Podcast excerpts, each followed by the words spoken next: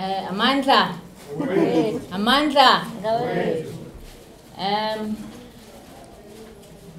uh, as uh, she already said, my name is Nonhle.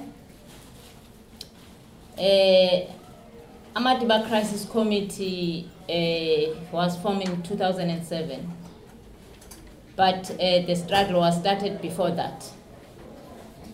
Uh, because the mining company just arrived early 1996 and it was quite a lot of uh, a fight uh, before we form Amadiba Crisis Committee.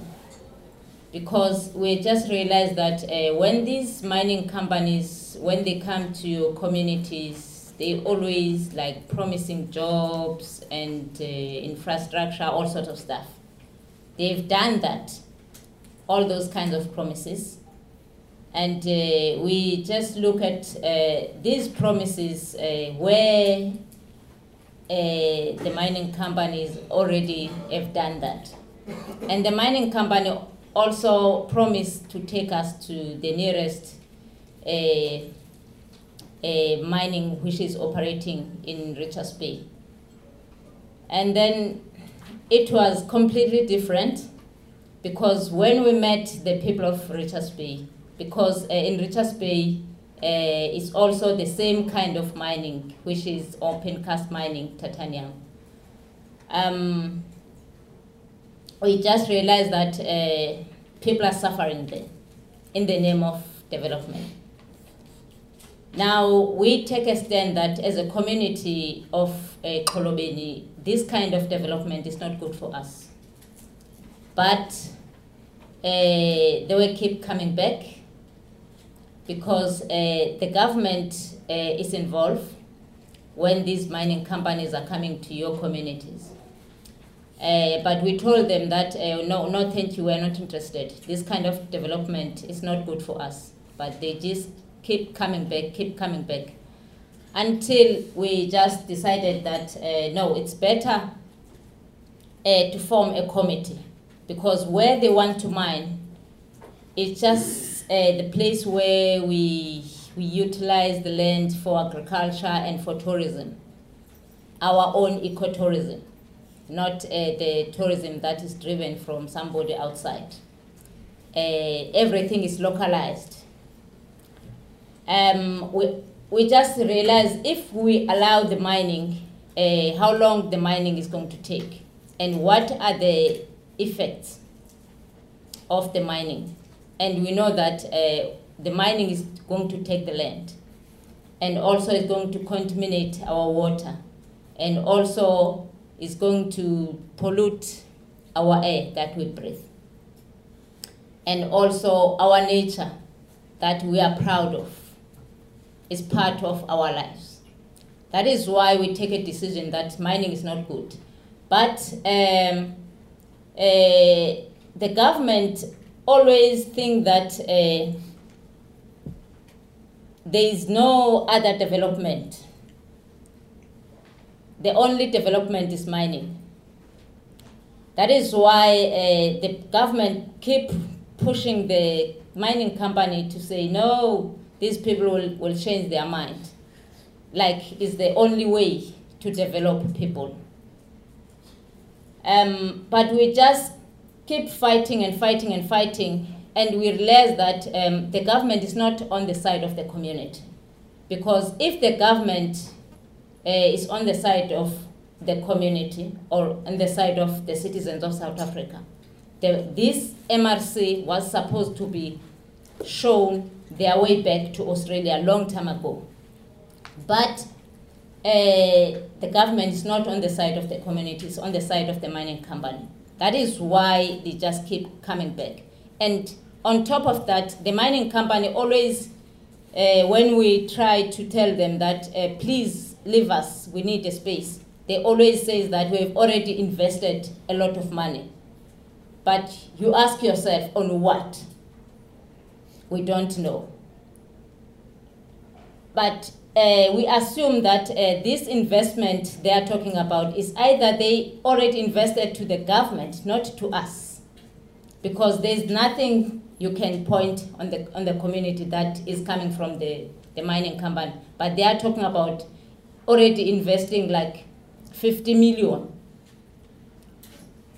Um, that is why we just realized that um, our government have their own personal interest when it comes to the mining. That is why they push so much, uh, no matter how the people they sing.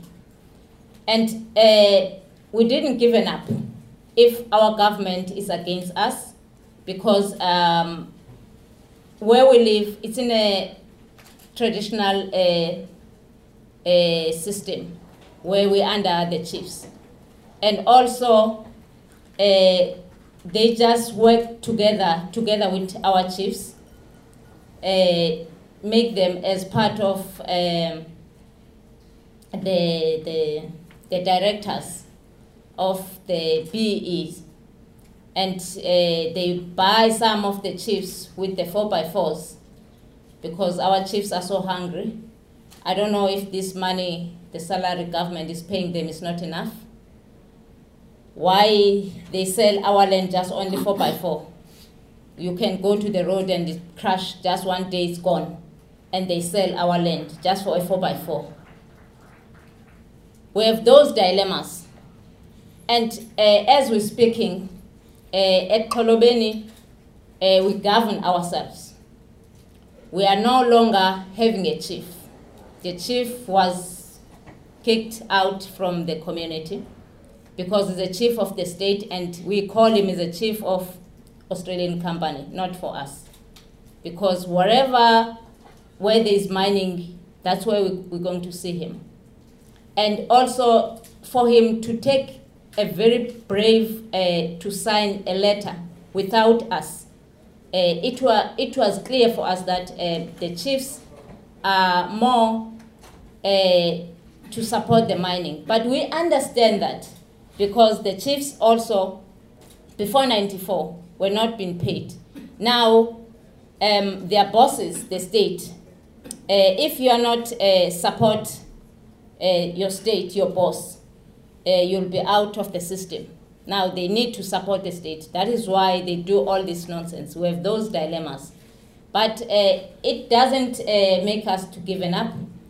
Uh, we advise um, uh, our lawyers because we manage uh, this time to find the lawyers to say we need to have some legal advice because most of the time um, when the issue is affecting land, uh, we don't need anybody.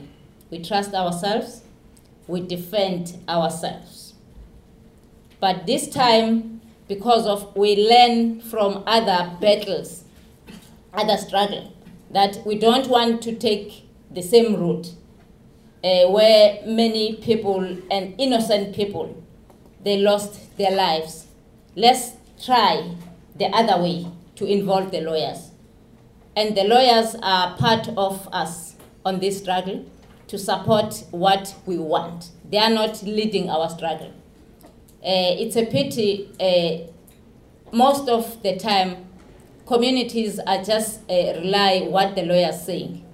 Uh, the lawyers that are working with us, they are facing a difficult uh, work because we told the lawyers what we want.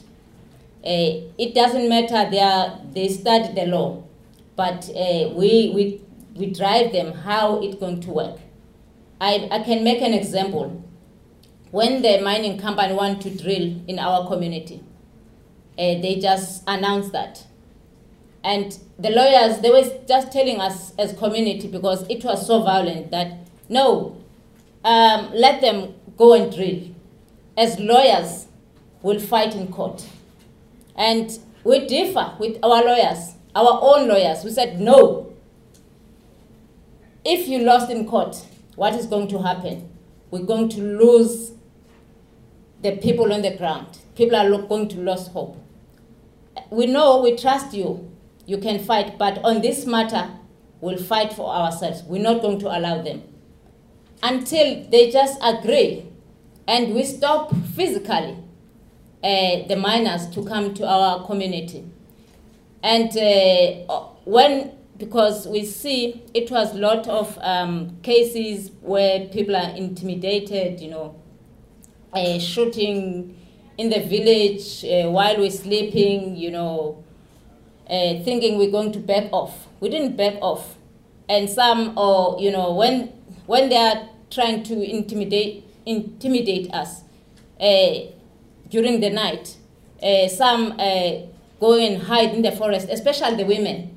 Uh, some of the women just giving a birth in the forest because um, we don't even know where these guns are coming from. They are shooting in our community because they are going door to door, all the houses where you say uh, those houses they said they don't want the mining. But we just take a stand that uh, as we have uh, the police system as well. Where is the police all, all, all, all out of this? The police is clear as well, are not on the side of the community, are just on the side of the state, because they are the part of the state. But uh, we didn't give up.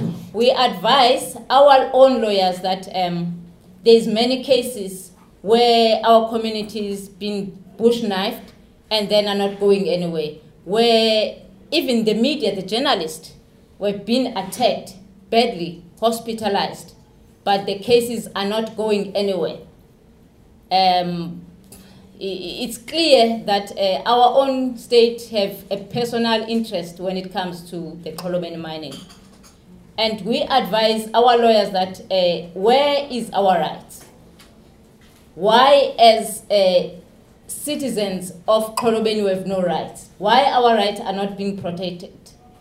Why uh, the government always uh, push, whereas uh, the land, it belongs to us? Why the mining, when it comes, uh, we have no right to say no to the mining or say yes? Because it's clear for us, um, they've done the consultation properly, but uh, 2008, DMR grant the license, although we're saying no. It was clear for us that consultation alone is not enough. Now we push our lawyers to say, go and seek a, a right of consent, which is free, prior, informed consent. That as a community, when these kind of development, we are not even looking only at the mining only because there is quite a lot of uh, things that is happening where the rural people are living because we just realized that uh, our own democratic government uh, they are just grabbing the land from the community that's all now we just ask our lawyers to say can you go to the court to say uh, we want to open a case that uh, before any, any development, we need to give a consent as citizen. And to do that, we know that it's going to help other communities because other communities are suffering strongly in the name of development. That is why uh, we said that if this case, as now um, is being accepted by our High Court in Pretoria, and the date is 23 to the 25th of April this year. Uh, it will be on our side. It will help even other communities to say, okay, now uh, there is mining in our community. There is a road in our community. Because it's not only one way of grabbing the land, it's many ways. Uh, that is why we call it it's a grabbing land. And it's a pity because as we all, we all says that 87% uh, of land is owned by individuals, which, is, which means it's 13% that is left. Now, this 13% is left. That is where they want to take. That means the state want to take like 100% and as communities will left with nothing. Thank you. Okay.